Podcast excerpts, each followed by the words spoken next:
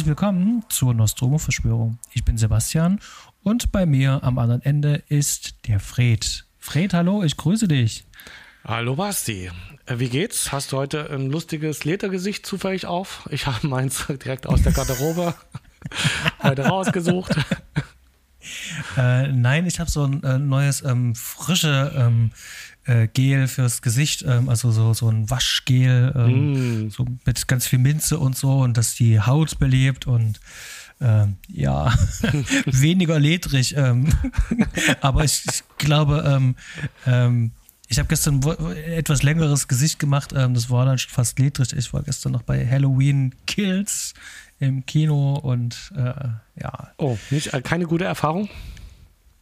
Was heißt keine gute Erfahrung? Es ist eine, eine okayische Erfahrung und trotz alledem, ähm, der Film ist so ein, das ist ein Film der verschenkten Möglichkeiten und ähm, mhm. er macht seinem Namen alle Ehre, aber mehr passiert halt auch nicht. Also der ist absolut spannungsarm, aber ja. dafür super gory. Super. Dann muss man das halt nicht unbedingt sehen, wenn man nicht genau, genau. darauf steht. Ja. Aber wenn wir dabei sind, Fred, wie geht's dir denn? Och, ganz gut. Äh, es waren sind gerade noch Herbstferien. Ich war schon ein bisschen im Urlaub. Und äh, ich habe jetzt ein neues Auto. Ich habe es noch nicht dastehen, aber gerade eins gekauft.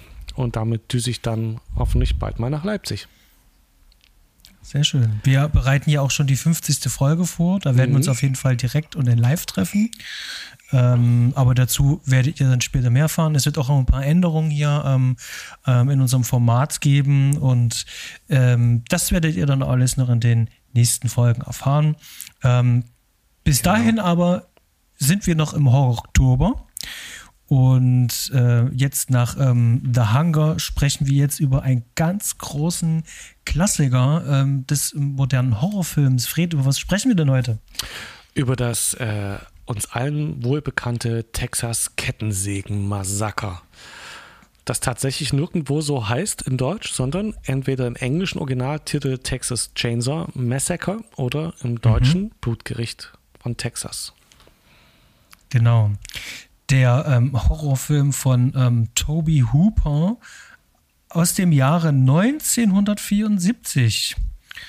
Und ähm, ja, es wird ganz, ganz, ganz, ganz viel ähm, darüber ähm, zu reden sein. Ja, ähm, vorab, ähm, normalerweise ähm, frage ich natürlich mal gerne, wie sieht es mit der Vorerfahrung aus? Wir haben im Vorgespräch schon darüber festgestellt, dass das eine Premiere ist. Super spannend. Was ist das für eine genau. Premiere? Ja, das, äh, das Krasse ist, ich hatte jetzt von dir zum Beispiel gedacht, mit deiner Filmerfahrung, dass du im Gegensatz zu mir den Film wenigstens schon einmal gesehen hast, zumal dieser Film ja wirklich ein quasi Kulturgut ist. Ähm, und wir beide haben festgestellt, wir haben ihn beide diese Woche zum ersten Mal gesehen. Das ist mhm. schon mal ein Novum. Genau. Also ich muss fairerweise sagen, ich habe ihn vor ähm, sechs, sieben Wochen das erste Mal gesehen mhm. mit unserem Kollegen Stanley und jetzt äh, in Vorbereitung auf den Podcast noch. Äh, noch einmal. Genau, aber tatsächlich erst äh, im Jahre 2021 äh, diesen Film gesehen.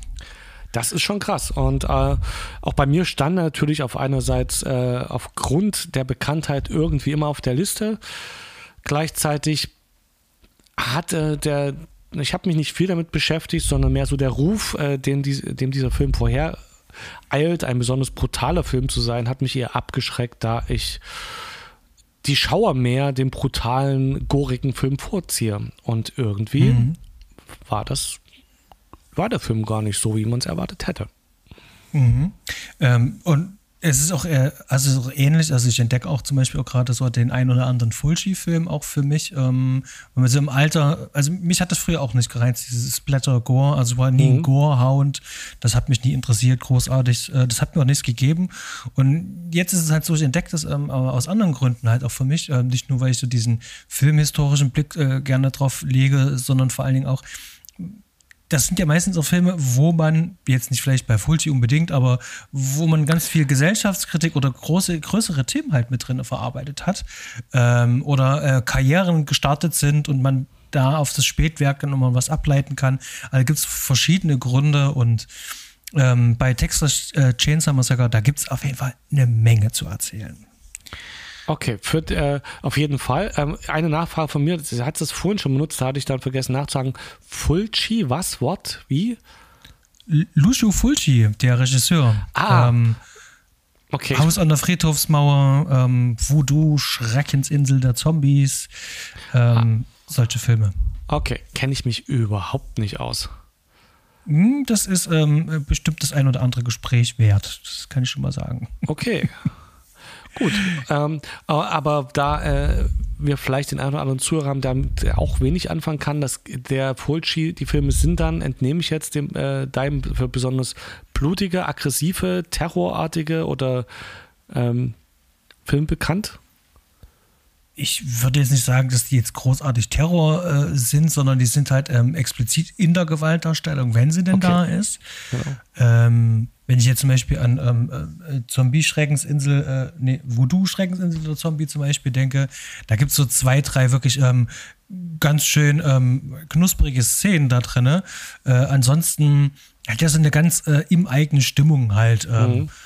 Und ja, darüber gibt es auf jeden Fall bestimmt äh, das ein oder andere zu sagen und vor allen Dingen, natürlich ist das auch ein guter Handwerker. Also das ist jetzt hier kein, Nö, kein ähm, es, es geht ja nicht ums Bashing, sondern nur um das Verständnis nochmal, dass eben äh, auch für mich jetzt, also Fulci ist der Regisseur und es geht um wirklich die, Ex du hast ihn jetzt als Beispiel für besonders explizite Gewalterstellung äh, benutzt einfach. Und das ist ja was, was beim Texas Chainsaw Massacre bei mir zumindest was war, was ich absolut erwartet habe dass da mhm. mit einer Kettensäge durch Glieder durchgesägt wird und ich die ganze Zeit nur spritzendes Gedärm sehe. Und ich mir dachte, ja, der ist irgendwie bekannt und ist kultig, aber muss ich das jetzt mal angucken? Wow, und habe das eben nie, habe immer so nach hinten geschoben. Und jetzt eben mhm. festgestellt, dass es eben kein Fulci-Film quasi ist oder kein, ich hatte irgendwie ja, so explizit wie auch in Saw. Äh, ich habe bloß den ersten Saw gesehen, dachte, das reicht mir, mehr muss ich nicht sehen. Also wenn es so krass ähm, explizit dargestellt wird, macht mich nicht so an. Mhm. Ja. Ich weiß genau, was du meinst und das geht mir, geht mir wirklich ähnlich. Ähm, aber ähm, dem ist ja nun nicht so und mhm. ähm, darüber werden wir wohl heute sprechen. Ähm, lass uns noch mal ganz kurz die Hard, Hard Facts abklopfen. Ähm, und zwar, ähm, also dieser Film ist eigentlich sozusagen äh, so in Gänze so ein Toby Hooper-Film, der nicht nur Regie geführt hat, sondern auch das Drehbuch geschrieben hat und auch die Musik mit komponiert hat, ja. ähm, gemeinsam mit Wayne Bell. Und äh, die Kim Henkel, die hat ja auch am Drehbuch mitgeschrieben. Ähm, die taucht dann auch noch ähm, oder er äh, äh, taucht dann noch auf ähm, als Schauspieler, Filmregisseur und Filmproduzent. Ne? Ähm, also der taucht, glaube ich, auch noch in den anderen Filmen, die hat er, glaube ich, auch mit, mit, mit produziert, wenn ich das richtig sehe. Also den, äh, was war es, 95er, die Rückkehr hat er mitgemacht und auch bei dem Michael mhm. B., Texas Chainsaw Massacre, hat äh, dieser äh, Kim Henkel, der ja das Drehbuch mitgeschrieben hat, auch noch mitgewirkt. Ähm, ansonsten sind viele ähm, unbekannte Akteure mit dabei. Mhm. Ähm, der einzige etwas bekanntere ist äh, Daniel Pearl, der Kameramann. Der hat dann mit Toby Hoop in den 80ern noch zwei Filme gemacht, aber ganz besonders vor allen Dingen auch Musikvideos. Ne? Der hat ähm, äh, mit Police ähm, hat er ähm, Every Breath You Take äh, gemacht. Ähm, der hatte Michael Jackson Billie Jean gedreht. Ähm, also der hat schon noch ein paar Sachen gemacht und hat dann auch ähm, in den äh, in dem Remake mhm. von Nispel äh, von Michael Bay äh, produzierten Texas Chainsaw Massacre hat er auch die Kamera gemacht und äh, auch in weiteren ähm, Nispel-Filmen hatte der äh, auch die Kamera gemacht. Ja, ansonsten Cast ähm, und ich muss wirklich sagen, ähm, da geht es uns wahrscheinlich ähnlich. Also mhm. Marion Burns Paul äh, äh, Partain und Terry McMinn und wie, wie auch immer sie alle heißen. Ich habe von denen vorher noch nie was gehört und gesehen. Äh, einzig und mhm. allein äh, äh Gunnar mhm. Hansen ist ein Name. Das ist ähnlich wie Robert Eaglin oder ähm, Kane Hodder oder sowas. Das sind Namen, die kennst du aus dem ähm, Horror-Jargon, ähm, die hast du halt schon gehört. Aber ansonsten. Also echt, also, also, bei Gunnar Hansen, ähm, da sagst du, schön klingender Name. Irgendwie müsste ich den jetzt kennen oder sowas, aber der hat, ich habe jetzt gar nicht den offen, was der noch gemacht hat, außer Leatherface. Äh, äh, es ist nur, nur da draus, oder? Es ist äh, ähm, aus, die anderen Filme kennen wir auch nicht, wo der jetzt irgendwie dabei war. Also ich, ich habe von, von, von von seiner Vita, was ich hier sehe, ähm, nie was gesehen. Das sieht genau. aus wie Fernsehfilme oder irgend sowas ja. oder äh, Direct to ähm, DVD oder sowas, Direct to Video. Genau. Ähm, also man kennt den Namen kenn irgendwie, aber weiß nicht warum. Ich kenne den wirklich nur den Namen Verbindung mit, mit ähm, Texas Chainsaw Massacre. Äh, ja, spannend. Also die haben ja auch, äh, was ich gelesen hatte, bis auf einen äh, waren es alles schlicht Laiendarsteller, die davor und danach eben keine Bedeutung mehr hatten. Mhm. Aber da, werden wir dann nachher nochmal drüber sprechen. Also gerade das ähm, Thema mit den Darstellern, das mhm. ist nochmal ganz spannend. Ähm, bevor wir richtig einsteigen in unsere Themen, ähm, Fried, worum geht's denn eigentlich in Texas Chainsaw Massacre? Dann fasse ich mal ganz kurz die Handlung zusammen. Sally und ihr Bruder Franklin sind mit ein paar Freunden auf dem Weg zum Haus ihrer Großeltern. Unterwegs müssen sie tanken, finden an der Tankstelle allerdings kein Benzin, sondern einen älteren Herrn, der ihnen rät, schleunigst wieder umzukehren, was die Freunde jedoch nicht ernst nehmen. Stattdessen wollen sie beim nächsten Haus, das sie finden, nach Benzin fragen. Doch die Bewohner dieses Hauses entpuppen sich als eine Familie aus Kannibalen. Mhm. Da haben wir ja eigentlich so relativ, sagen wir so gut, so erste Drittel bis knapp zur Hälfte eigentlich gut zusammengefasst. Genau, und dann das, äh, dieser lapidare Satz, doch die Bewohner dieses Hauses entpuppen sich als eine Familie aus Kannibalen. Das ist dann die zweite Hälfte, wo es, äh, wie man es heutzutage von dem Genre erwartet, von einer in diesem Film halt ordentlich zur Sache geht. Mhm. Genau. Ähm, lass uns einfach mal gleich mit dem äh, Intro von dem, von dem Film starten, jo. weil, wie, wie ich das auch wirklich ähm, schon mehrfach hier in dem Podcast gesagt habe, so ein, so ein, so ein Anfang von einem Film kann er eigentlich schon eine Menge über den Film selber sagen. Und ich finde auch, dass das Intro hier wirklich ein sehr guter Schlüssel auch zum mhm. Film ist ähm, die Themen sozusagen da auch schon wirklich gut vorweggreift. Ähm, wir haben erstmal so eine ähm, ganz verstörende Szene mit ähm, äh, Fotoblitzen. Das erinnerte mich gleich ein bisschen an ähm, das Fenster zum Hof von Hitchcock. Da gibt es ja auch so eine Szene, ähm, wo der äh, wie heißt er, äh, Jimmy Stewart äh, mhm. mit seinem Fotoapparat äh, den, den, den Typen da ein bisschen ähm, äh, beobachtet. blitzt. Nee, äh, der ist ja schon in der Wohnung drüben so, und äh, hm. dann löst er immer den Blitz aus und dann ist der geblendet und muss stehen bleiben. Und das erinnerte mich bloß ein bisschen so dran. Und hier sehen wir dann aber so verwesende Leichen, ganz komische Geräusche und, ähm, und danach geht es in die Titelsequenz. Und das finde ich ziemlich cool. Ähm, da sieht mhm. man so eine Sonne und äh, die ganzen Protuberanzen und darauf kommt die Schrift und im Hintergrund hört man die ganze Zeit die Nachrichten, so Nachrichtensprecher, der erzählt, ja. was eigentlich alles dort äh, ähm, schief läuft. Es geht viel um Gewalt, es geht viel ähm, um vom Menschen ausgelöste Dinge, wie zum Beispiel ein, ein großes Feuer. Ähm, dann geht es natürlich auch um diese Leichenschändungen, die auf dem Friedhof passiert sind, Gewalt und ähm, das sozusagen vor diesen Protuberanzen, das finde ich eigentlich schon äh, ziemlich cool und setzt wunderbar eigentlich den Ton ähm, für das, was der Film eigentlich alles noch mit verhandeln will. Da komme ich noch mit äh, äh drauf zu sprechen, aber ich finde das eigentlich einen sehr ähm, äh, guten mhm. Start eigentlich in den Film. Wie waren denn für dich so die Erfahrungen mit diesem Intro?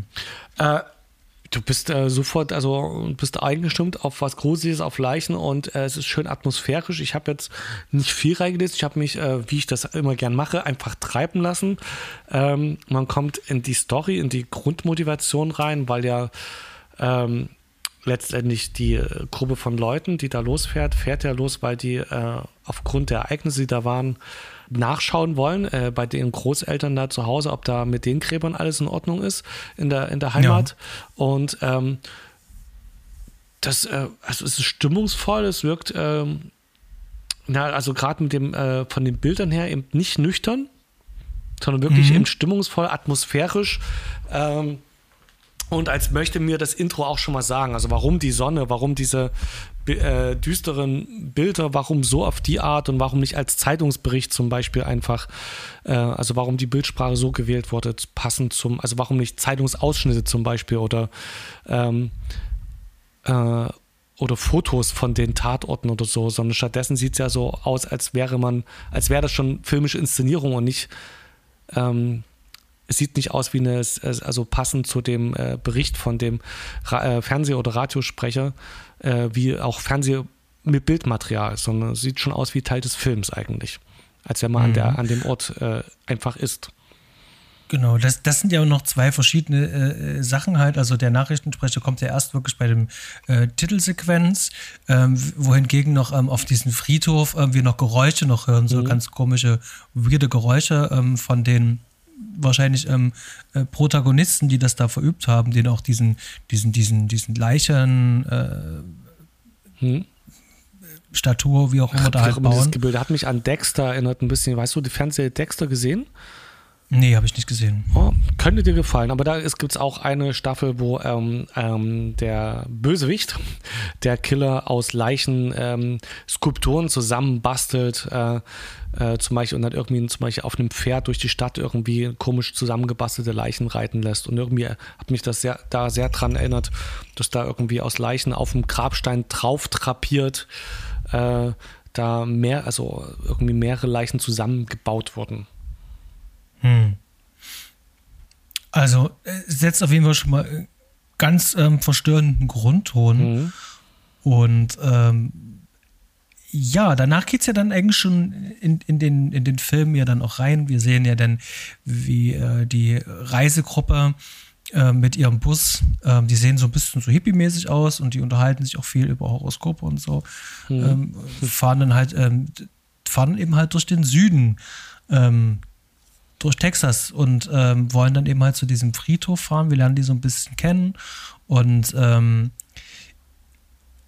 Genau, was, äh, was ich also schön als schönes, als schönen, mhm. als schönes Sinnbild dafür, wir sind jetzt im Texas, wir sind in der Hitze und eben auch super passend zum Film, ist dieses Gürteltier, dieses Tote, was glaube ich auch auf irgendeinem Cover oder Plakat mit drauf ist von dem, von dem äh, ja. Film.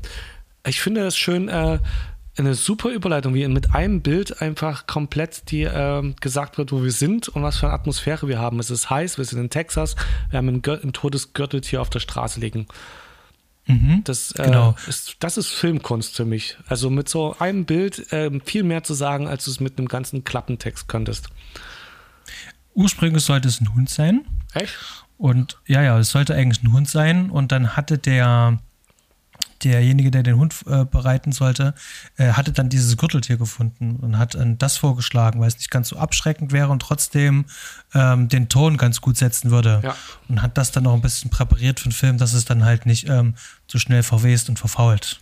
Manchmal sind es die Zufälle.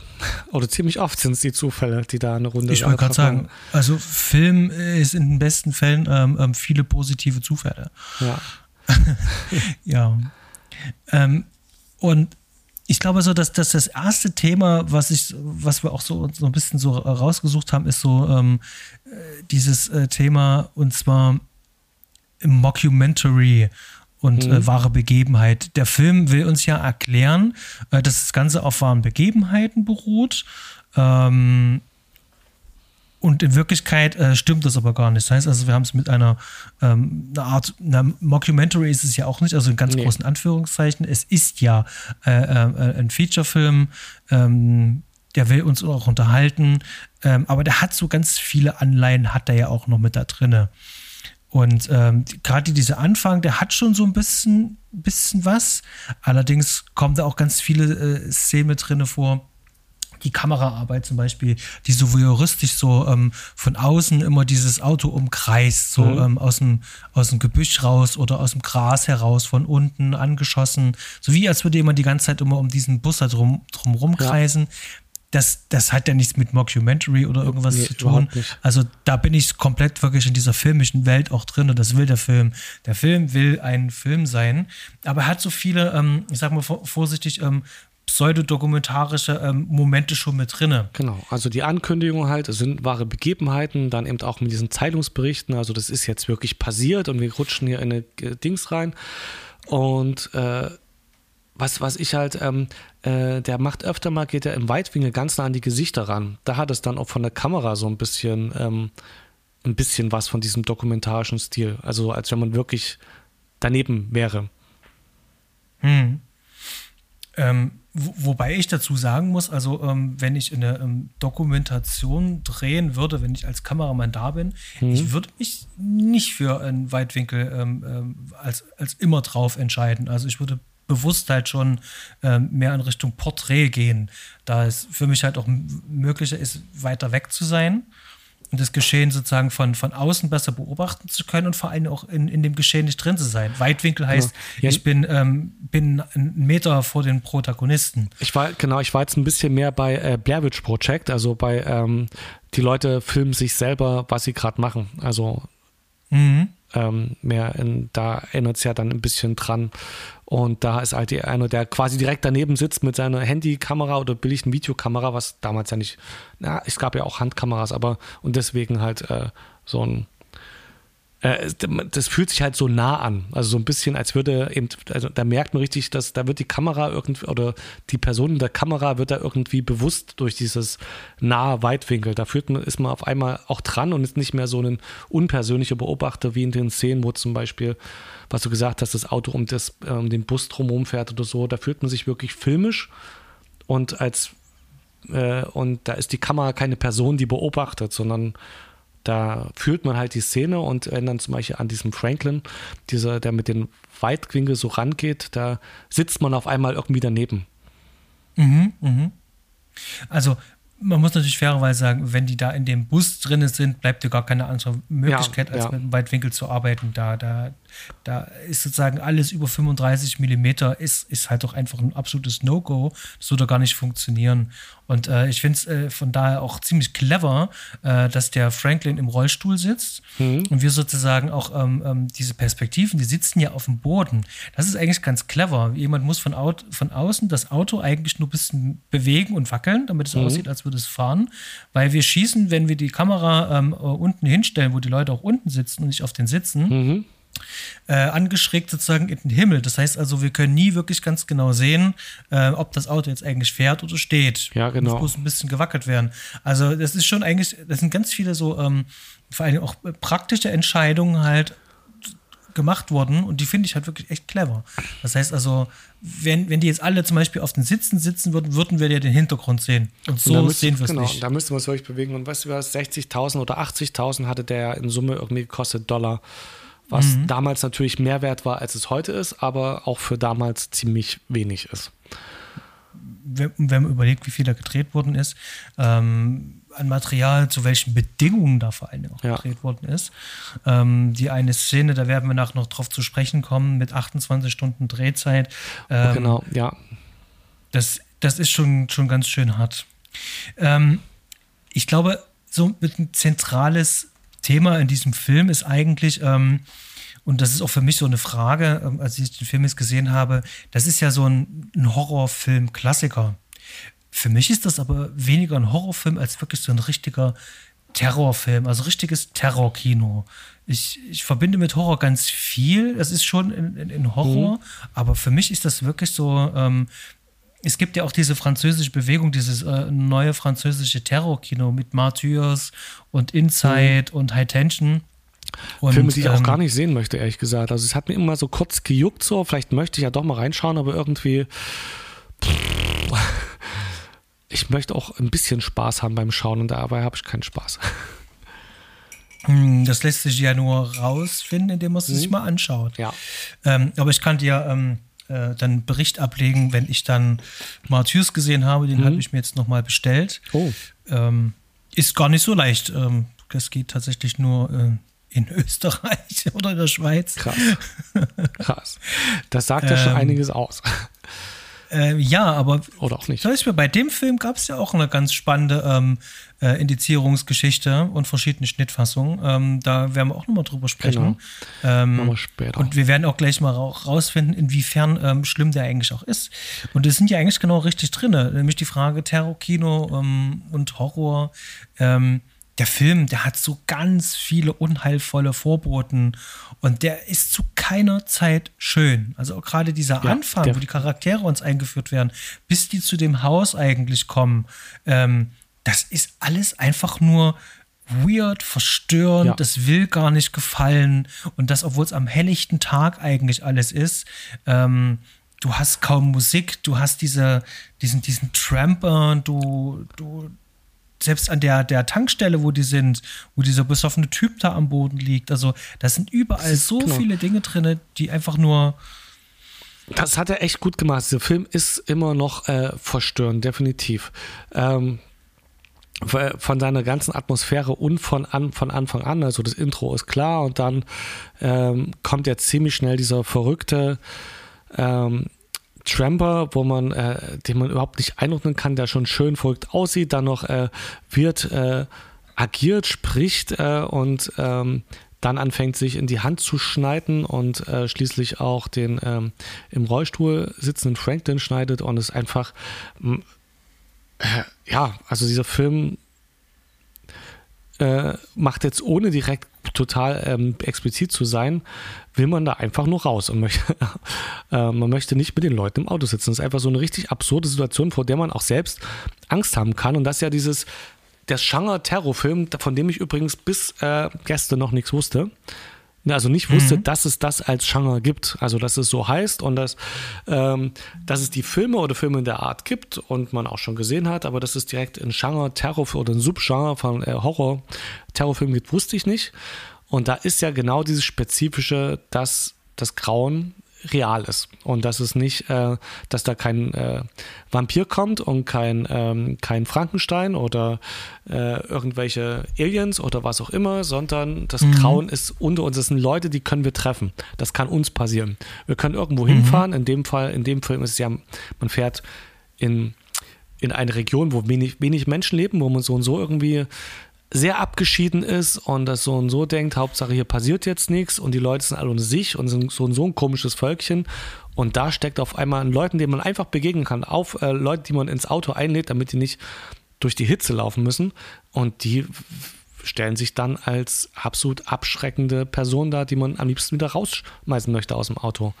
Das ist mhm. Terror, das ist was, wo man Angst hat, das selbst zu erleben. Vor einem genau. Geist habe ich weniger Angst. Mhm. Ähm, und das äh, äh, hier an der Stelle gleich mal noch ein Querverweis. Ähm, und zwar die Kollegen von dem Projekt Sohn, die haben ähm, erst kürzlich ähm, einen Cast aufgenommen und zwar über Terrorkino und äh, die Länge von Gewalt. Also wie, wie lange man sich sozusagen ähm, auch dieser filmischen Gewalt aussetzt, mhm. was der, was die Filmemacher äh, zum Beispiel, wie, zum Beispiel jemand wie Haneke, wie lange er uns sozusagen in Anführungszeichen terrorisiert und quält und mitleiden lässt. Ist das dieser ähm, Funny Games Regisseur gewesen? Genau, genau. Mhm, okay. Also es geht in dem Fall auch äh, unter anderem auch um Funny Games. Mhm. Genau.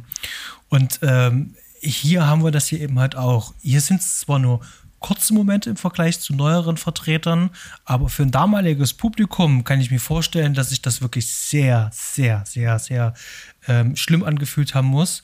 Und für uns ist ja so, wir haben ja beide nur den Film ja erst gesehen und für uns entdeckt und wir haben sozusagen schon andere ähm, Filme gleicher Art schon mal vorher mhm. gesehen.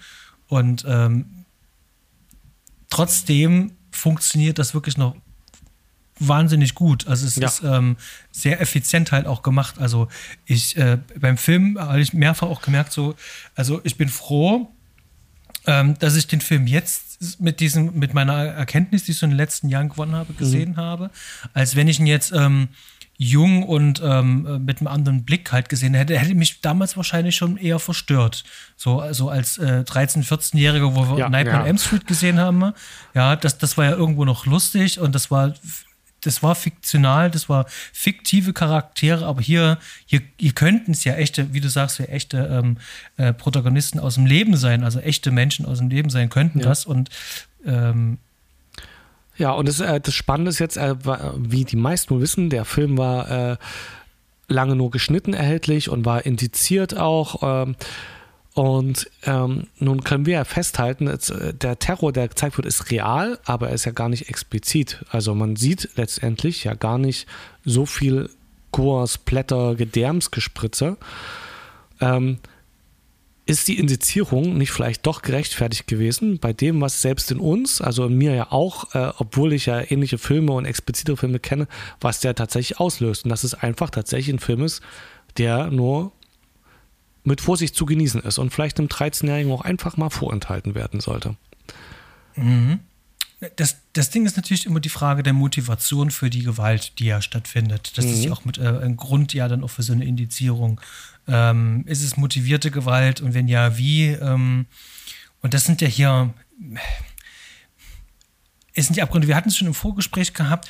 Ähm, ich ich finde ja zum Beispiel, äh, dass der, der, der, der Leatherface, zumindest hier in diesem Ausschnitt, den wir sehen aus seinem Leben mhm. in dem Film, ja sein Haus mehr oder weniger verteidigt. Ja, da kommen ja Leute in das Haus rein und er beseitigt die dann. Also er bringt die ja dann um. Genau. Ja? Das ja das, da gibt es ja doch die eine Szene, wo mhm. er so aufgeregt ist und so nervös ist und nochmal aus dem Fenster guckt und ja. so rumrennt. Ja. Ne? Das, das spiegelt das Ganze nochmal. Der ist jetzt hier wahnsinnig aufgeregt. Wo kommen denn die ganzen Leute jetzt auf einmal her? Das ist unser Haus hier.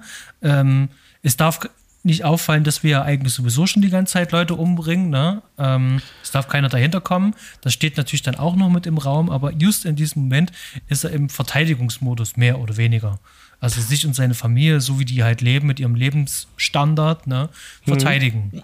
Und das ist ja zumindest, äh, was den Film betrifft, so eine Motivation. Zum Schluss wird das alles noch ein bisschen aufgebrochen. Und ich glaube, der Schluss ist dann halt auch noch ähm, der eigentliche Grund, warum man gesagt hat, okay, das, ähm, das ist schon schwer zu fassen. Na, die machen das ähm, aus was weiß ich für Gründen halt, die der Film auch nicht erklären möchte. Nee, das ist ein bisschen absurd. Sind das jetzt äh, ähm, der Großvater sieht aus wie ein Vampir. Da haben wir dieses Vampir-Thema drin, was wir vielleicht nochmal äh, anschneiden mhm. können. Das ist ja eigentlich, also der auch das Blut aus dem Finger saugt. Und mein erster Gedanke war auch, rutscht das jetzt doch ins Übernatürliche ab, der Film? Gibt es doch irgendwie noch eine andere Erklärung für dieses Kannibalentum? Ähm, aber an sich ist halt der Unterschied, äh, was jetzt in diesem Film, der das Genre Terrorfilm ja irgendwie sogar als begründet hat, so habe ich das jetzt rausgelesen, dass er eigentlich der, das Gründungswerk ist für diese Art von Film, dass der im Gegensatz zur Tradition der 50 Jahre Horrorfilm, die es vorher gab, wo eben, eben ein übernatürliches Wesen schreckliche Dinge tut und wo dann aber klar ist, der tut das, weil das eben zum Beispiel ein Vampir ist und der saugt halt Blut. Ist halt ein Märchenwesen, das tut das. Oder mhm. ähm, ein Geist will halt irgendwelche erschrecken. Oder ist halt ein Jenseitswesen, das irgendwie, äh, keine Ahnung, den Ort beschützt, in dem es umgebracht wurde. Oder äh, da sind irgendwie, da ist so eine Logik drin, warum äh, dieses also die Logik des Märchens, des, äh, der in, entsprechenden Erzählung, warum dieses oder jenes übernatürliche Wesen so eine Sachen tut. Oder ganz viel eben auch bei ähm, Thrillern, die wir haben, äh, die wir schauen, oder anderen Filmen sind es auch, wenn es reale Personen sind, wenn es Mörder sind, dann sucht man die Erklärung in äh, schreckliche Kindheit oder Rache oder sowas. Und ähm, in dem Fall ist das unklar. Die essen, die schlachten und essen Menschen. So. Mhm. Irgendwie. Und setzen sich Ledermasken äh, als Gesicht auf. Äh, was ja mit einem auch mit einer der ikonischen Sachen dieses Films ist, dass eben dieser Leatherface da komisch mit dem Hammer und der Kettensäge rumrennt und diese extremen Masken aufhat. Ähm, das machen die einfach. Da wird der Film sagt einem nicht warum. Der gibt einem nicht die Erklärung an die Hand, das zu rationalisieren und sagen, okay, die machen das so und das gibt es deswegen ganz selten oder es ist so und so irgendwie ausgedacht. Sowas passiert eigentlich nicht. Sondern wir sind da an einem mhm. real möglichen Ort, irgendwo abgeschieden in dem tiefsten Texas und da könnte ja sowas vielleicht passieren. Hm. Äh, ganz kurz, ähm, ich finde nicht, dass das Masken sind, sondern er trägt halt einfach mal fucking Gesichter. Also das ist, ähm, das ist äh, schon wirklich echt, äh, also bei, der, bei dem einen, der, der Anfangsmaske, die er ja da ja. trägt, ne, die ist ja schon ganz braun, aber dann hat er dann die frische Maske von dem ähm, einen Opfer da mit der Brille, ich weiß jetzt gerade seinen Namen nicht, äh, und sitzt ja, dann damit am, genau. mh, sitzt dann mit am Tisch. Also das ist halt schon wirklich so ganz schön, wo du merkst so, okay, das ist jetzt echt weird. Also die scheinen auch noch sowas wie einen Humor zu haben, so ähm, auf ihre Art und Weise. Ähm, wahrscheinlich die, wie viele Generationen ähm, Inzest virtuell damit reinspielt. Ähm, also es hat schon so ein bisschen so, ähm, so diesen äh, äh Redneck. Ähm, äh, genau, Hillbillies, was auch. Also es hat eben, äh, das spielt mit der Angst von Städtern, äh, der Städter oder der, sag ich mal, der Menschen, die in größeren Ansammlungen wohnen, mit der Angst vor dem Unbekannten, wenn man in den Busch fährt. Wenn man irgendwo in den Wald fährt, wo 50 Kilometer mhm. Umkreis höchstens eine Tankstelle ist und da leben dann Leute in einem Haus oder in einem Dorf mit drei Häusern ganz weit abgeschieden. Was geht da vor? Was sind das für Leute? Äh, mhm. Wie muss man ticken, um so weit, oder was macht das mit einem, wenn man so weit äh, weg wohnt ähm, von der Zivilisation? Da, da steht er auch wirklich in einer Tradition mit ähm, ähm, Deliverance, der ja ähm, zwei, drei Jahre vorher lief von mhm. Borman. Also beim Sterben ist jeder der Erste, der ähm, die Thematik auch hat. Und auch ähm, zwei Jahre später hatte dann auch Wes Craven ja dann auch mit ähm, äh, The Hills Have Eyes auch ähm, ja. ein ähnliches Thema ja auch nochmal mit aufgegriffen halt. Also das, das Thema, das, das, äh, das ist so eins von den Themen in diesem Film, die damit verhandelt werden. Aber ich finde, und äh, das ist auch was, ähm, ich habe das selten so rausgehört, äh, auch ähm, in anderen ähm, Gesprächen. Und ich finde, das ist aber tatsächlich so der Motivator für den Film. Und äh, mhm. ich finde, das ist auch zu jeder, in jeder Pore atmet das der Film. Das ist diese, diese Gesellschaftskritik, dieser äh, Film hier eigentlich verhandelt. Das ist, ähm, dir wird es ja in diesem Intro wurde das halt auch schon klar gemacht. Ähm, äh, dass der Mensch mit, mit, mit, mit sich und seiner Umwelt und auch mit Tieren nicht besonders gut umgeht. Ja, die sitzen in dem Auto, unterhalten sich auch mhm. noch über das Schlachten. Die machen das auch nochmal nach und unterhalten sich. Früher haben sie die Köpfe eingeschlagen, dann gab es die Bolzenschussgeräte. Und ähm, jetzt wird es in dem Film so gemacht, ähm, dass die Menschen dann zum Schlachtvieh werden. Mhm. Und das ist dann der Moment, wo wir uns äh, äh drüber aufregen und äh, äh empören in Wirklichkeit passiert aber ähnliches und viel grausameres äh, ähm, Unheil da draußen auch noch. Und ja. wenn die eine die eine äh, sagt ja auch so, hör auf, das zu erzählen, ich will gerne noch Fleisch essen. Und das ist wirklich so ein, dieses Verschließen vor der Realität, aber es ist ja de facto ja trotzdem da. Irgendwo muss das ja auch herkommen. Ja, ähm, du läufst ja nicht gerade selber äh, draußen ja. rum und, und fängst dir dein Schwein oder so, sondern ähm, das muss ja hier ganz großindustriell gemacht werden. Die Familie macht nichts anderes. Nur, dass wir da einen anderen Bewertungsmaßstab da jetzt anlegen. Und ich finde, dass der Film uns das ganz gut vor Augen hält, ähm, was wir da eigentlich selber auch tun. Also, das ist mit eins der Themen, die ich da mit, mit drin sehe. Dass der Film uns das sogar noch bis zum Schluss dann auch noch vorhält. Denn am Ende wird äh, die einzige Überlebende mhm. äh, von diesem Massaker ähm, von einem LKW-Fahrer mehr oder weniger gerettet. Äh, das ist ein Viehtransport. Mhm. Das, ist ein, das ist wirklich so, ich dachte so, das kann nicht wahr sein. Das ist wirklich echt ein Viehtransporter, der anhält. Äh, dann kommt natürlich noch der Autofahrer, wo sie noch mit hinten aufspringen kann, aber ähm, da schließt sich wirklich dieser Kreis dann auch nochmal. Man kann schon äh, davon ausgehen, dass es äh, absolut gewollt ist und nicht nur so ein bisschen damit gespielt ist, sondern dass tatsächlich da diese Spiegel ähm, ähm, also dieses, äh, diese Hinwendung vom äh, dazu, äh, wie wir jetzt mit Tieren ja auch immer mehr umgehen, sage ich mal. Es ist ja jetzt ja mittlerweile in der Mitte der Gesellschaft angekommen mit äh, artgerechter Haltung oder sogar äh, Fleischverzicht. Ist jetzt ja wirklich in der Mitte der Gesellschaft und damals war das ja ein Thema, was relativ neu aufgekommen ist, also was sich so nach vorn gedrängt hat, auch mit dem Hippietum äh, war ähm, und der, der Film scheint das offensichtlich zu thematisieren. Mhm, genau. Und ich muss ganz ehrlich sagen, also ich höre es selten oder lese es selten wirklich genau was darüber. Und zwar diese, diese Umkehrung, ähm, dass der Film uns das einfach äh, ganz drastisch darstellt. Das habe ich ähm, tatsächlich so, auch in keiner Kritik gelesen, dass das eigentlich ein zentrales Thema ist. Weil es wird ja auch wirklich, so wie du es gesagt hast, diese Ekel vom Schlachten äh, wird ja auch dargestellt, als der, als der Anhalter von seiner Schlachterfamilie erzählt. Das wird ganz explizit und ganz unverblümt, ist dir da klar, das ist so, äh, Schla also Schlachten ist ein ekliges Geschäft. Also es ist doch, mhm. ähm, das ist da, genau, das und die Familie hat ja da auch in einem Schlachthaus mitgearbeitet. Und das Haus ist ja am Ende auch wie ein Schlachthaus. Ne? Also gerade, also das werde ich auch niemals vergessen. Also diese, mhm. diese, diese Tür, wo der da rauskommt, stumpf mit dem Hammer auf ihn draufhaut, wo der Erste da reingeht und dann zieht er den dann diese, diese Rampe hoch und da geht dann diese Metalltür dann halt einfach zu, wie in so einem Schlachthaus. Und ja. wenn du dann auch dann in diesem Zimmer bist, äh, wo der dann da zerteilt wird und mit dem Eisfach und allem drum und dran, ja. ähm, das, das ist schon, das ist schon super unangenehm und ähm, versucht genau das einzufangen, was dann in den Schlachthäusern eben halt auch abgeht. Genau, und im Grunde genommen könnte man auch sagen, äh, es ist eine, es regt halt an, was passiert mit den Menschen, was müssen das für Menschen sein oder was macht es mit den Menschen, die in einem Schlachthaus arbeiten müssen. Mhm. Genau. Und was, ja, ja, doch. Hm? Lass es hm. mal so stehen. Okay. Genau. Ähm, und der Film schafft, ähm, wie ich finde, ähm, das vor allen Dingen auf einer visuellen Ebene wirklich sehr, sehr gut alles umzusetzen und einzufangen. Also das Set-Design, das muss man hier mal wirklich ähm, ähm, mal hervorheben. Ähm, es gibt auch eine sehr schöne Doku auf der ähm, Blu-ray bzw. Mhm. DVD, ähm, die das Ganze noch mit ähm, schön erklärt. Es geht eine knappe Stunde, da wird das auch nochmal ähm, erklärt. Ähm, das sind natürlich alles echte ähm, Skelette, die wir da sehen. Das sind alles echte Tiere mal gewesen. Zwar ausgekocht und präpariert, ja. aber manche sind auch kurz vorher erst gefangen, äh, also gefunden, nicht gefangen, sondern gefunden worden. Ähm, und äh, in diesem Haus am Ende dann, wo es ausgelegt worden ist, äh, muss es auch furchtbar gestunken haben und es war ja warm. Es war richtig, es war so heiß, wie man das sieht. Die Darsteller schwitzen ja richtig. Das war nicht äh, gefaked. Es war halt Texas mhm. im Sommer. Es wurde, Ganz genau. glaube ich, Juli, August oder so, wurde der auch gedreht, irgendwie zwei Monate lang.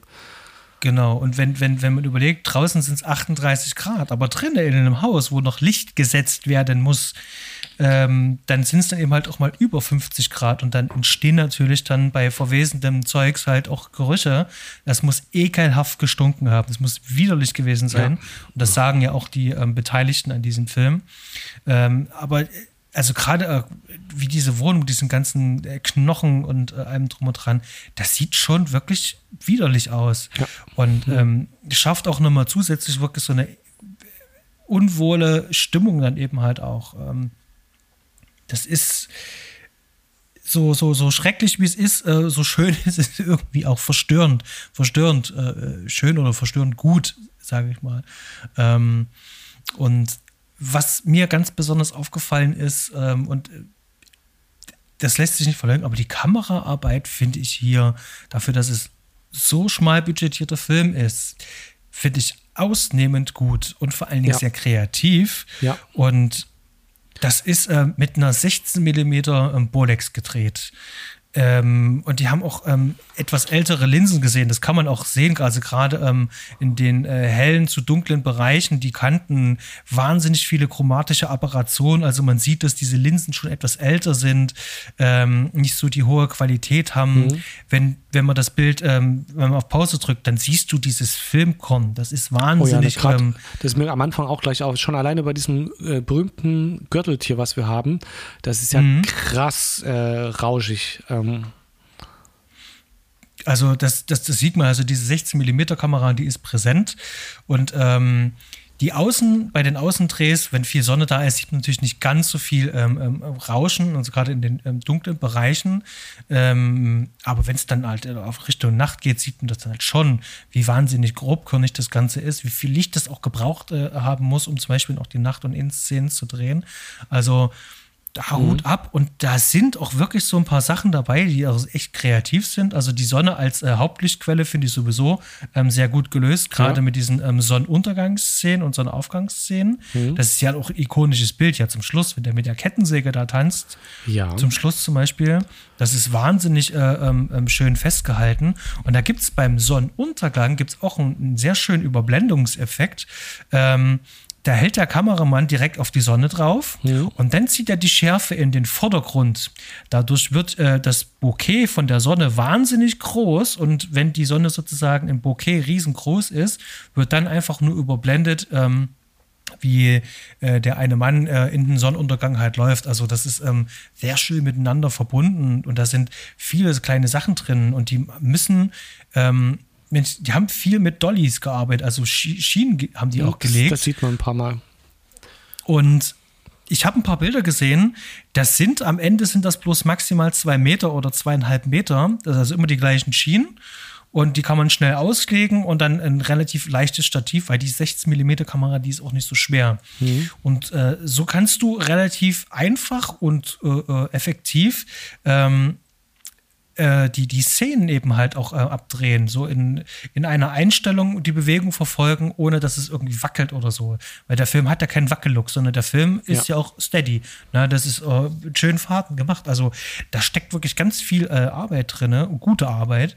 Ähm, und das wundert mich sehr, ähm, dass, dass, dass der Kameramann da hier ähm, nicht äh, noch ein bisschen mehr, also diesen großen Durchbruch äh, ähm, ja. äh, gehabt hat. Ja, bei allem, also hm, bei allen Beteiligten fragt was man, also vor allem bei Tobi Huber auch noch und bei dem Kameramann. Also ganz besonders bei Tobi Huber, genau. Ja. Äh, ja. Na, mir ist das auch sofort aufgefallen. Man hat ja schon, also es, es sind halt Laiendarsteller und man merkt es auch. Es passt zum Film, aber man merkt irgendwie, dass da, also finde ich, also relativ schnell, wenn im Bus drin ist, dass das irgendwie, es wirkt nicht so, äh, so es wirkt halt nicht gespielt irgendwie. Es wirkt irgendwie echt, als wenn man wirklich Leute beobachtet. Und mhm. der erste Eindruck ist schon irgendwie, also auch wenn man es ähm, nicht weiß, denkt man sich, okay, hier ist, es ist jetzt kein Film, wo mit Millionen um sich geschmissen wurde. Ich finde, mhm. ich finde, das merkt man den Film erstmal ziemlich schnell an und, äh, und dann war ich auch die ganze Zeit verwundert, wie schön und äh, mit wie viel Liebe da äh, gefilmt wurde. Also die, die Kameraarbeit, was du jetzt alles gesagt hast, es war, hat mich dann nochmal umso mehr gefreut, weil ich mich schon echt auf was anderes eingestellt hatte. Na, so nachdem mhm. der Film so losging. Und dann, äh, wie gesagt, diese Kamerafahren, das merkt man auch, dass es richtig, äh, was richtig ein Kino-Feeling aufkommt. Trotzdem, ja. dass die, trotz dessen, äh, oder trotzdem, wie auch immer, trotz der etwas, also trotzdem ist ein Laiendarstellerproblem, über das wir uns ja auch noch unterhalten müssen, was irgendwie schwer zu fassen ist. Mhm. Das würde ich gleich mal machen, weil es auch gerade tatsächlich auf, aufgreifen, weil es ist ein schöner Punkt, den du erwähnt hast. Ähm, ich hatte das auch in einigen äh, anderen Podcast-Formaten gehört, auch in einigen Kritiken auch irgendwo mal gelesen. Ähm, das, was am meisten bemängelt wird, ähm, ist heutzutage die Darstellung also die Darsteller auch selber. Und das hatte ich auch schon im Vorgespräch gesagt, also entweder ist irgendwie mhm. so mein, mein, mein innerer ähm, äh, Lügendetektor oder mein ähm, ähm, Radar völlig kaputt, ähm, dass ich denen das einfach abnehme. Aber ich fand, so wie die sich innerhalb dieses Settings ähm, verhalten haben, ähm, passend zum Film. Also es gab auch so ein paar Situationen, die waren überspitzt und überzogen. Die sollten auch so sein. Also der Franklin, der dann im Haus Grimassen schneidet zum Beispiel, wäre so eine Szene. Ja. Ähm, dann, dann wirk, wirken manche äh, Sachen wirken halt einfach so ein bisschen, bisschen hölzern vielleicht. Ja. Aber innerhalb, aber innerhalb äh, ähm, der Logik des Films äh, finde ich das aber passend irgendwie schon wieder. Weil ähm, ich will ja mit den mhm. Darstellern, will ich ja mehr oder weniger mit auf die Reise gehen. Ja, oder ich tue es ja zumindest halt auch irgendwie. Ich bin da halt mit. So, wir sind so der stille Beobachter halt. Ähm, und die verhalten sich schon irgendwie, ähm, irgendwie natürlich. Also, äh, weißt du, was ich meine? Also, das ich weiß so absolut, was du meinst. Das ist ja, also man hat ja, wir haben ja vorhin das Mockumentary-Dingens angesprochen und das ist eben, äh, und auch den, das, äh, die Essenz des Terrorfilms, dass der halt realen Terror reinbringt. Und ähm, dieses hölzerne Acting wirkt halt nie so, wie als wenn du einen Laiendarsteller in Shakespeare-Dialog aufsagen lässt, wo du sagst, es passt jetzt nicht. Sein oder nicht mhm. sein. Äh, irgendwie so. Also, äh, sondern es, es ist zwar irgendwie, ist es hölzern, aber gleichzeitig passt es und die haben das eben so gut umgesetzt, geschnitten, wie auch immer, dass es äh, nie, äh, es wirkt nicht, als würden die Leute das spielen. Mhm. Es wirkt aber auch nicht wie Schauspiel. Also, also es wirkt auch nicht wie eben so einen, wie ein High-Class äh, Hollywood äh, oder Theaterschauspiel, wo jemand mir eine Rolle über Theatralik oder super sauberes Acting äh, nahebringt. Ähm, sondern mhm. irgendwie wirkt es tatsächlich so, als würde man die Leute beobachten. Also äh, rausstechen, finde ich, tun ja am, am meisten die ähm, äh, die Kannibalen, also der, der Tankstellenwart und äh, der auch, äh, glaube ich, der einzige Profischauspieler war und dann der Anhalter mit seinem Irren, äh, seiner äh, Irrenart, mhm. ähm, der das auch einfach super macht und dann der Franklin, der im Rollstuhl sitzt, ich finde die die wirken immer, wenn man die beobachtet, ziemlich schnell wirklich wie Schauspieler, aber man nimmt das den ab, aber da hat man, fand ich immer das Gefühl, oh, das machen jetzt aber gut. Und bei, zum Beispiel bei dem Busfahrer, also dem, ähm, dem von der Gruppe, der den Bus fährt, mhm. der mit der Brille, der war auch mit dem Gesicht dann am Ende, ne? Dessen, dessen Gesicht, den meinst du, ne? Ja, genau. Der zum Beispiel, der hat mich erstmal so, was denn das jetzt? Also der kam mir richtig echt vor einfach. Also nicht wie ein Schauspieler, sondern wie, da ist halt jetzt so ein Typ, der da im Bus sitzt, so ein, äh, der also es war keine runde Sache, sondern eine echte Sache. Ich weiß nicht, wie es anders. Ich finde das schwer fassbar. Aber ich finde auch, ich bin der Meinung, die haben das gut und richtig gemacht. Aber es, ich, ich, ich verstehe auch das, die Kritik, dass es irgendwie, wenn man so High-Class Hollywood oder dieses richtig gute Schauspiel erwartet, das ist es irgendwie aber auch nicht. Aber da müssen wir uns einfach mal ganz kurz über das Drehbuch unterhalten, an dem Tobi Hooper ja auch nur mitgeschrieben hat. Ja. Ähm, der hat das ja bewusst auch spartanisch gehalten. Das ist in vielen Punkten, vor allen Dingen, wenn viel mhm. geredet wird, expositorisch, gerade auch zum Schluss, wo dann auch noch viel erklärt wird. Und Ansonsten versucht er wirklich ganz viel über, über Blicke, über Reaktionen, also wirklich die klassischen Reaction-Shots ähm, mhm. ähm, versucht er halt zu arbeiten. Und die Dialoge sind, wenn, ich möchte fast sagen, ähm, manchmal sind sie auch trivial, die sind aber auch wirklich da, ähm, um den, den, den, den Figuren so, so noch ein bisschen, ein kleines bisschen äh, äh, ähm, äh, Charakterisierung zu geben. Mhm. Ja? Und ich finde, das sind halt teilweise ähm, so, so langweilige ähm, Menschen, also die haben keine für mich jetzt ähm, augenscheinlich interessante ähm, Dinge zu erzählen. Nee, der, Franklin, der Franklin ist von der Gruppe wirklich der einzige interessante Charakter. Die anderen richtig, sind so da. Und, und das, das finde ich aber auch wieder ähm, cool. Und wenn man sich ein bisschen mit äh, Toby Hooper auseinandergesetzt hat, der ja auch als äh, Dokumentarfilmer auch vorher ganz viel oh, gearbeitet oh, hat, ähm, dann, dann wird das Bild Effekt. auch ein bisschen, dann wird das Bild auch vor allem ein bisschen klarer. Mhm. Das, das sagt halt so, ähm, Menschen sind eben halt, wenn die sich irgendwo in der U-Bahn oder so unterhalten, dann unterhalten die sich über langweilige Dinge. Dann unterhalten die sich über belangloses Zeug. Ja.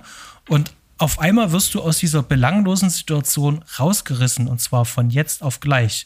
Und ich finde, das gelingt dem Film ganz gut, wenn die jetzt sozusagen ähm, wahnsinnig hochintelligente Gespräche geführt hätten. Ja, was hätte das dem Film denn eigentlich genützt? Dann könnten wir weniger mit den anknüpfen. Im Gegenteil, jetzt können wir richtig gut anknüpfen, weil die sich die ganze Zeit kurz und einfach über belanglose Sachen halt unterhalten. Und ähm, das, das, das macht den Film, das gibt ihm so eine schöne große ähm, äh, Fallhöhe, ne? Mhm. Weißt du, was ich meine? Ja. Also, das, äh, das finde ich so eher aus dem Leben rausgegriffen und das macht das Ganze noch, ähm, noch ähm, äh, ähm, härter, finde ich.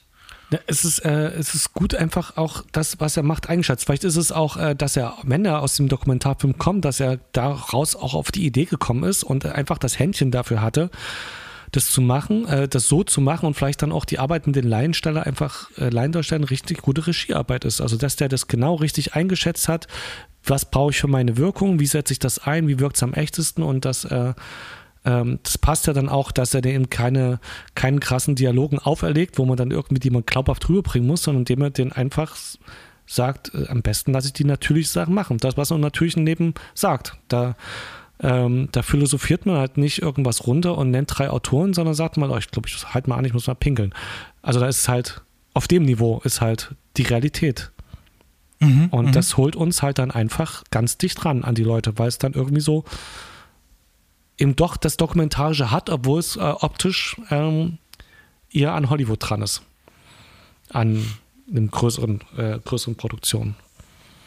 Genau. Du, du hattest auch ähm, im Vorgespräch auch schon angewähnt, ähm, du erwähntest sozusagen ähm, der Film auch so insgesamt so ähm, im New Hollywood äh, irgendwo zu sehen. Ähm, genau, ich hatte da ich hatte verschiedene Assoziationen. Ich hatte äh, bei ein paar Einstellungen und von der Atmosphäre, zum Beispiel von dem Haus, habe ich mich irgendwie von Farbe, Kamerafahrt her, Atmosphäre, weil da auch keine Musik läuft, irgendwie an Hitchcock erinnert gefühlt. Dann ähm, bei vielen Sachen irgendwie New Hollywood, ich weiß aber nicht genau, äh, also ähm, so ein bisschen äh, nicht wie Chinatown, sondern eher wie, äh, wie heißt der mit Dennis Hopper, äh, Easy Rider oder sowas, der ja auch ein mhm. bisschen mhm. dreckig ist einfach und nicht so geschliffen. Ja. Äh, der ist ja so psychedelisch, wie der hat mich erinnert ein bisschen an Coppolas Apocalypse Now, die Szenen, wo ähm, äh, Martin Dingsdaums da hier ähm, durchdreht am Anfang. Sheen. Martin Sheen, wo der da sich auch am Anfang alles aufschneidet und alles so irre ist oder dann, äh, also, also, vielleicht nicht genau in der Umsetzung, aber so vom Prinzip her diese Art, äh, das Irre darzustellen. Das würde man jetzt irgendwie anders machen. Irgendwie wirkt das genau wie typisch für New Hollywood Kino, dieses Psychedelische, was ja auch aus der Zeit rauskommt, die Art und mhm. Weise. Ähm, also der Film ist durch und durch New Hollywood. Das würde ich jetzt aber nicht nur auf die Rückgreifen von psychoaktiven Drogen zurückführen oder ähnlichem, sondern ich meine auch, die, auch in der die, ja, gesamten Machart. Genau, ich meine auch die Mach, also ja, ich, äh, die sollen ja wohl auch gut Drogen konsumiert haben und äh, das äh, ähm, diese, das Psychedelische in der Kunst im Film, das kommt ja auch da, also ist ja in den 60er Jahren parallel zu dem leicht erhöhten LSD-Konsum ähm, irgendwie ja auch entstanden, wo sich halt mhm. so ein äh, Erzählstil oder ein, oder ein Darstellungsstil ja entwickelt hat. Und den habe ich da ganz klar rausge also rausgesehen, zum Beispiel gleich am Anfang mit dem äh, wo der Anhalter im Bus sitzt und so irre in die, also ich weiß, ich kann gar nicht benennen, welche Mittel da benutzt wurden, um dieses Feeling zu haben, aber dieses Draufhalten und dann macht er unerklärliche Dinge und es wirkt einfach irre und als hätte ich gerade selber einen Drogentrip, weil das kann doch jetzt wohl nicht wahr sein.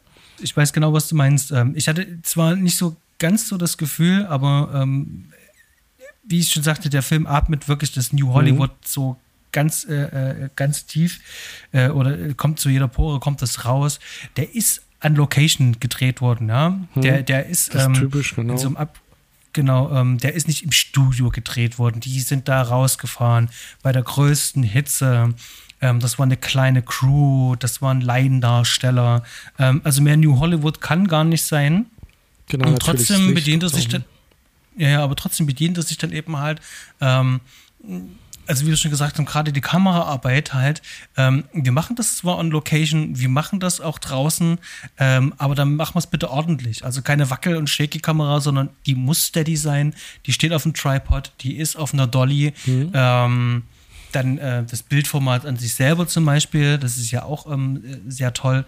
Ähm, also ganz klassisch, halt, du hast äh, keine Fernsehoptik, sondern du hast schon Kinooptik. Das ist zwar kein ähm, ähm, Breitbild, also kein 2,35 zu 1, sondern 1,85 zu 1.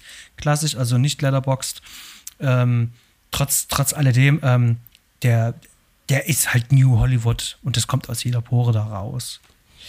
Ähm, was, mhm. was ich gerne noch, ähm, äh, wo ich gerne noch äh, kurz äh, drüber äh, sprechen möchte, ist ähm, äh, noch ein paar Sachen aus der Inszenierung. Mhm ich finde ja, dass äh, ähm, der, der Tobi Huber hier so ein paar äh, kleine Szenen da einbaut. Ähm, die sind wirklich ganz schön, ähm, die sind so richtig so. Wie habe ich es aufgeschrieben? Ich habe ein schönes Wort aufgeschrieben. Da gibt es doch die Szene, ähm, wo, wo, das äh, Mädchen aus dem Haus rausrennen kann, also vor Letterface mhm. schafft wegzurennen und kommt dann ähm, äh, bei dem Tankwart dort an. Mhm wo das äh, Grillfleisch auch drin ist. Und er kommt dann mit dem Auto angefahren und nimmt sich dann einen Besen. Und das, diese Szene mit diesem Besen, die ist richtig, richtig fies.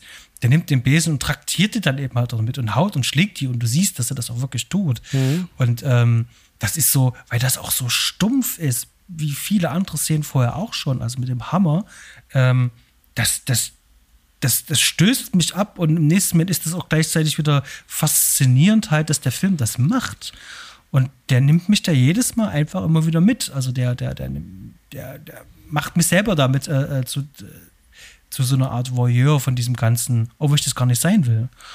Und ja, das ist so, ähm, ähm, ja, man betrachtet Eltern, die ihre Kinder verhauen und das auf eine ganz bösartige Art und Weise wo man einfach, das ist, das ist schon Grauen an sich.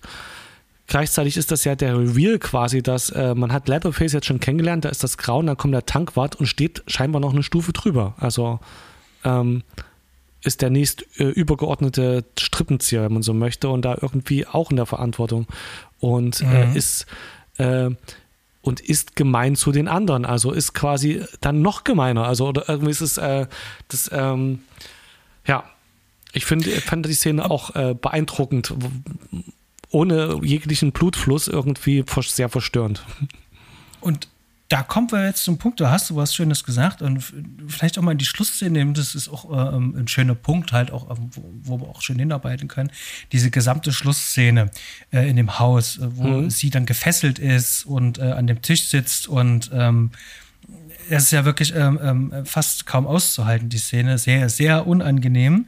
Und da gibt es ähm, so einen kleinen Streit. Und das ist auch so ein Teil von der Gesellschaftskritik, die ich auch mit drin sehe, mhm. wo dann der Tramper und der Leatherface, also der ähm, mhm. Tramper spricht dann auch für Leatherface, äh, zu dem Tankstellenwart äh, sagen, der wohl der Vater ist, mhm. er ist doch bloß der Koch.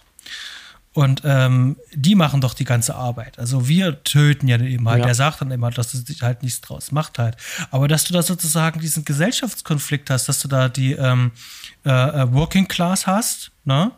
Und dann hast du halt denjenigen, der das Zeug dann halt verkauft. Äh, ähm, aber die ganze harte Arbeit, ähm, die wird hier untergekehrt und die möchten halt aufbegehren. Und ich finde, dass ähm, das ist so, so, so offensichtlich halt auch da drinne, ähm, aber weil die Szene so, ähm, so widerlich ist, weil die ganze so, so, so, unangenehm ist, willst du natürlich im ersten Moment nicht drüber nachdenken. Ne?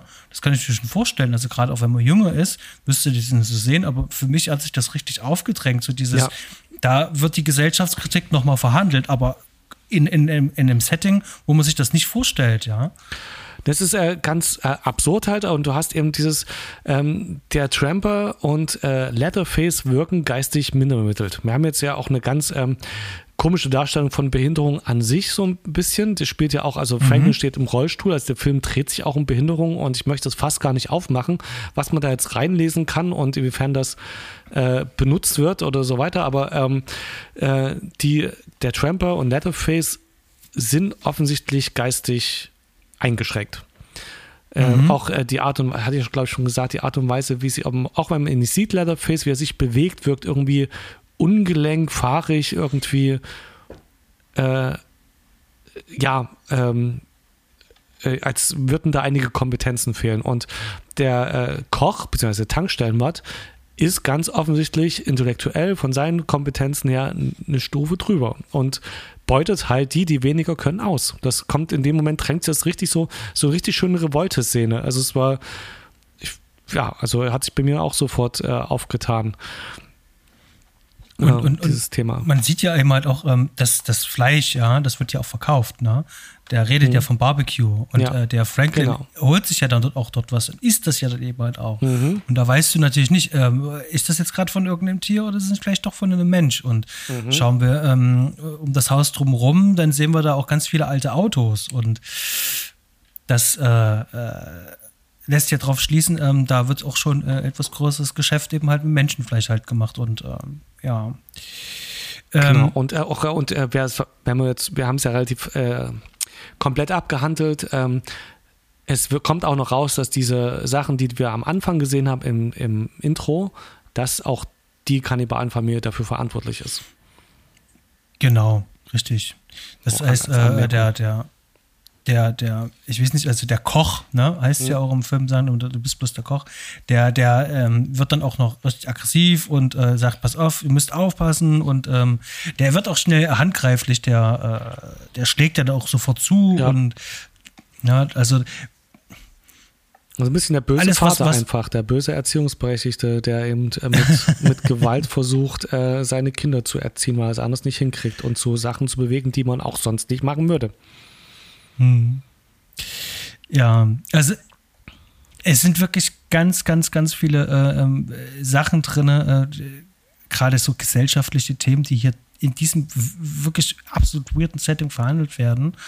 Und ähm, ich glaube, wenn man diesen Film so auch ein bisschen vermarktet hätte, wenn man auch gesagt hätte, so die härteste Gesellschaftskritik, die sie äh, jemals gesehen, äh, zu Gesicht be- bekommen haben oder irgendwas in der Art. Ähm, ich hätte mir schon vorstellen können, dass äh, da vor allem auch die, ähm, die, die Indizierungsgeschichte oder die, die Schnittfassung vielleicht auch ein bisschen anders gelaufen wäre. Wenn man einfach sagt, ähm, wir verhandeln jetzt bestimmte Themen einfach mal ganz anders. Ähm, der Film wurde ja größtenteils ähm, wirklich so als Slasher aufgefasst. Ähm, es fühlt sich für mich aber nicht wirklich wie ein Slasher an. Also ein Slasher, ähm, sowas wie Black Christmas, äh, Halloween und ganz besonders Freitag der 13., das sind Slasher mit, mit, mit namenlosen äh, Killern, die rumlaufen und ähm, Jugendliche ähm, umbringen, äh, ohne sichtbares Motiv. Hier gibt es ja ein sichtbares Motiv und hier werden ja auch ganz viele Themen verhandelt, die ich zum Beispiel in einem Freitag der 13. Film überhaupt gar nicht sehe. Zum Beispiel jetzt direkt als Ja. Vergleich. Also ähm, das, das ist die eine Sache. Und ähm, da müssen wir natürlich auch drüber reden, also wie stark das natürlich auch geschnitten worden ist. Also in Deutschland ist, glaube ich, 82 ist der Film ähm, indiziert worden. Bis dahin kam er in einer ähm, geschnittenen Fassung raus. Ich glaube, was an der äh, 73 Minuten. Ähm, der Film ist eigentlich im R-rated, also äh, Quatsch, im unrated, ähm, da hat der ähm, 88 Minuten. Hm. Und ansonsten 83 Minuten und dann in der ähm, deutschen Version dann 75 Minuten. Ähm, also das ist schon krass. Ja, und was, was, hm.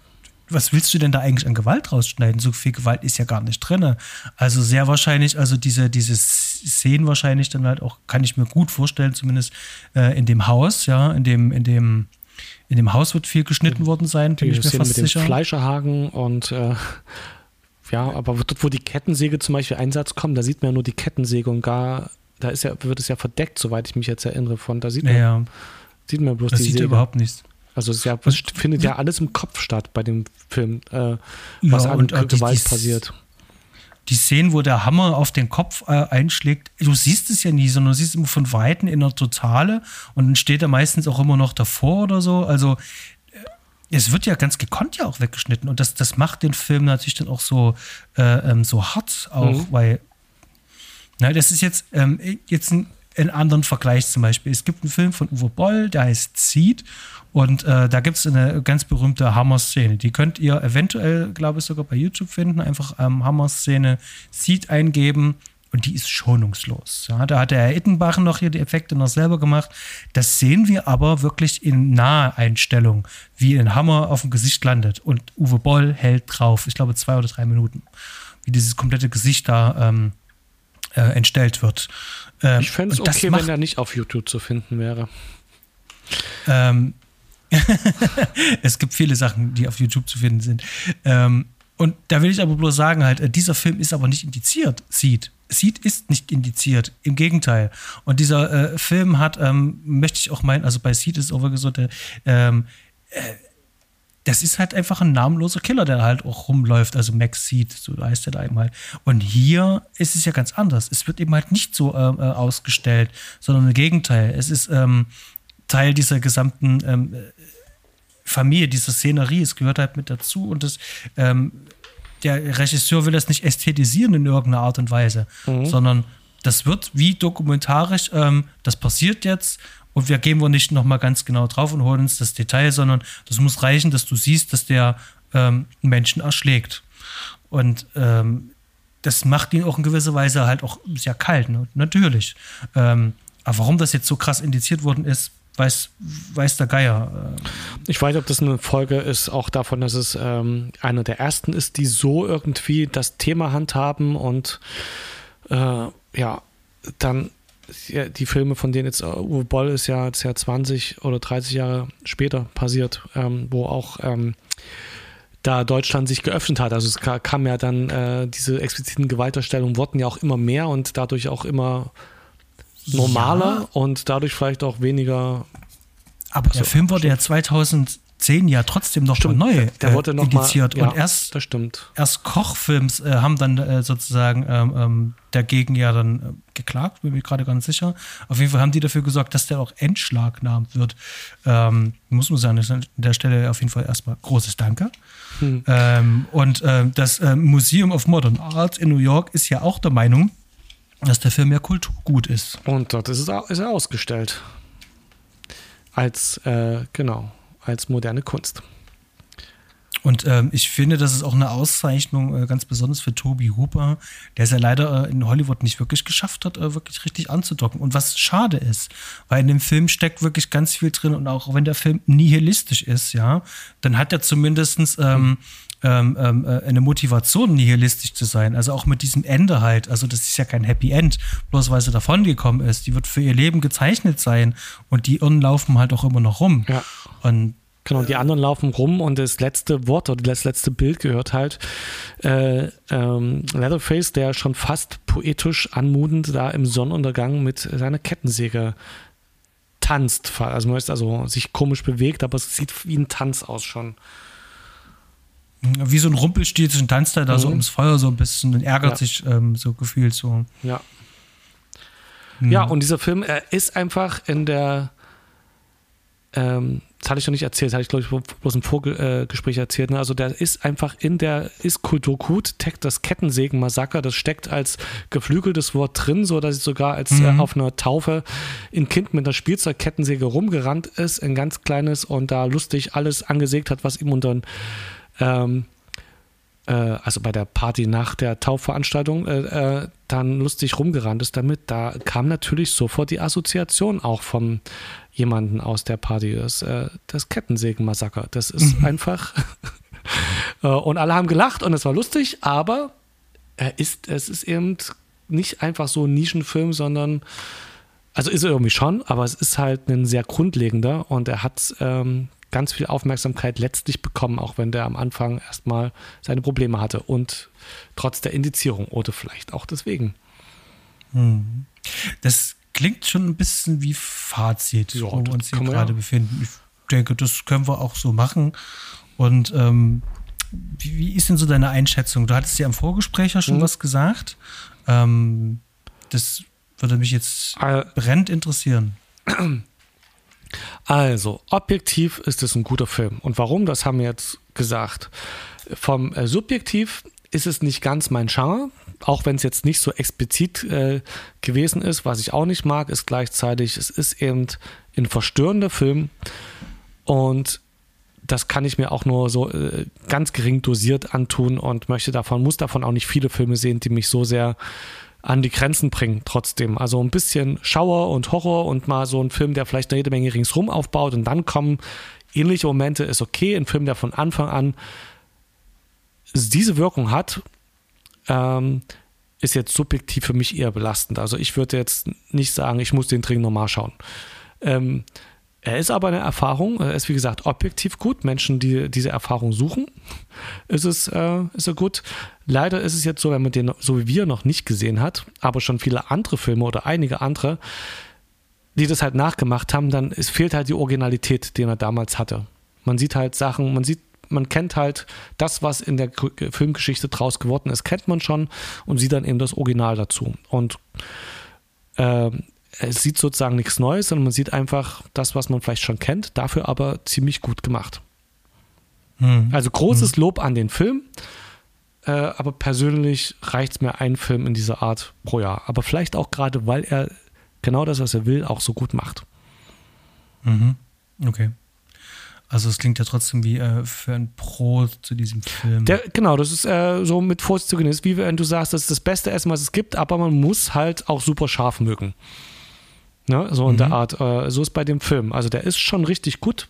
Ist jetzt mein Fazit auf jeden Fall. Ich konnte auch einige Sachen genießen an dem Film. Also gerade die Kameraarbeit zum Beispiel. Aber es ist, ich finde, schwer verdaulich. Mhm. Schwer verdaulich, das trifft das trifft sehr, sehr, sehr gut. Verdauung, Und ich ja. Find, ja ich, ich, ich finde, also dieser Film, ähm, als ich ihn wirklich das erste Mal gesehen habe vor ein paar Wochen, das hat mich richtig umgehauen. Ich habe den aus verschiedenen Perspektiven herausgeschaut. Ähm, und das ist ja auch jetzt nicht so ein Film, den du hier zum puren Vergnügen anschaust. Ja. Äh, ich heißt, ich habe schon irgendwie so auch so der, ähm, das, das A, das Podcast-Auge drauf gehabt, aber auch das Filmemacher-Auge habe ich drauf gehabt. Und aus diesem gesamten Mix, den ich da hatte, jetzt auch bei der Zweitsichtung, dann aber ganz besonders und verstärkt noch mehr, ähm, habe ich so ein, ähm, so ein großes Bild von diesem Film gehabt, ähm, das mich wirklich sehr begeistert hat und äh, mhm. äh, schlichtweg äh, ähm, überzeugt hat, ähm, dass der Film in seiner gesamten Inszenierung nicht schön ist, nicht schön sein will und ähm, ja. mit seiner Kritik an uns Menschen sozusagen ähm, ähm, wirklich die passenden Bilder dafür auch schafft. Und äh, das ist so, so metaphorisch und ähm, das, das, das sind ikonische Bilder, die er da geschaffen hat. Und das sind Leistungen vollbracht worden von vielen Einzelakteuren. Äh, das ist eine, äh, eine schöne Ensemblearbeit, also von, von, von dem gesamten Team vor allen Dingen auch. Das ist toll. Und dass das so ein, so ein, so ein, so ein Low-Budget-Film dann wirklich äh, schafft, auch heutzutage äh, nach so einer langen Zeit mich noch so zu begeistern und vor allen Dingen auch zu schockieren und zu terrorisieren, ähm, das, das rechne ich dem Film wirklich hoch an. Und der äh, hat wirklich zu Recht auch diesen ah, Kultstatus verdient. Mhm. Auch ähm, diese Einordnung eben halt ähm, und dass das ein Kulturgut ist, zum Beispiel. Mhm. Auf jeden Fall. Und das, das sehe ich auch wirklich so. Und das ist, ähm, wenn man in einer äh, mental guten Verfassung ist und ähm, gerne mal das andere New Hollywood sehen will und äh, gerne mal ähm, diese ganzen Vorläufer zu Saw, Hostel äh, etc. pp. Äh, wenn man sich das mal anschauen will, ähm, wo gibt es denn da äh, etwaige Ursprünge, dann ist das einer von diesen Filmen, den man da auch gesehen haben sollte. Selbst jemand wie Ridley Scott ähm, hat sich von mhm. diesem Film äh, inspirieren lassen für Alien. Das darf man ja auch nicht vergessen. Mhm. Er auch gesagt hat, ähm, er möchte ganz gerne eine Mischung aus ähm, Odyssee im Weltraum und ähm, äh, Blutgericht in Texas. Und das ist. Das, das, das, ist das, das, Ritterschlag. So, und ähm, es ist auch wirklich schade, äh, gerade für Tobi Huber, dass das eben halt nicht äh, weit geschafft hat und dass er zum Beispiel ähm, für Poltergeist einfach nur äh, fürs Studio rangekarrt worden ist, ähm, damit äh, Steven Spielberg dann doch selber dann Regie dort führen kann. Ähm, es ist wirklich sehr schade. Ähm, vielleicht hier an dieser Stelle nochmal gesagt, ähm, Invasion vom Mars ist nicht so schlecht, wie viele Leute sagen. Den kann man sich anschauen. Ich glaube, das wäre auch mal eine Besprechung wert. Vielleicht für nächstes Jahr, für äh, den Horror-Oktober. Auf jeden Fall ähm, guter Mann. Hm. Eigentlich guter Regisseur und es wäre sehr schön gewesen, hätte er dann den einen oder anderen Erfolg mehr gehabt. Aber das ähm, ist wirklich äh, ein Meilenstein. Auf jeden Fall ganz große Empfehlung von meiner Seite dann sind wir uns eigentlich einig bei dem Film. Könnte ich jetzt mal so zusammenfassen. Das kann man so sagen, genau. Ja. Fred, das war ein schönes Gespräch. Ja. Da sind wir auch einer Meinung. Ähm, ich hoffe, unsere Zuhörer konnten ein bisschen was mitnehmen aus dem Film. Äh, aus unserem Gespräch meine ich über den Film.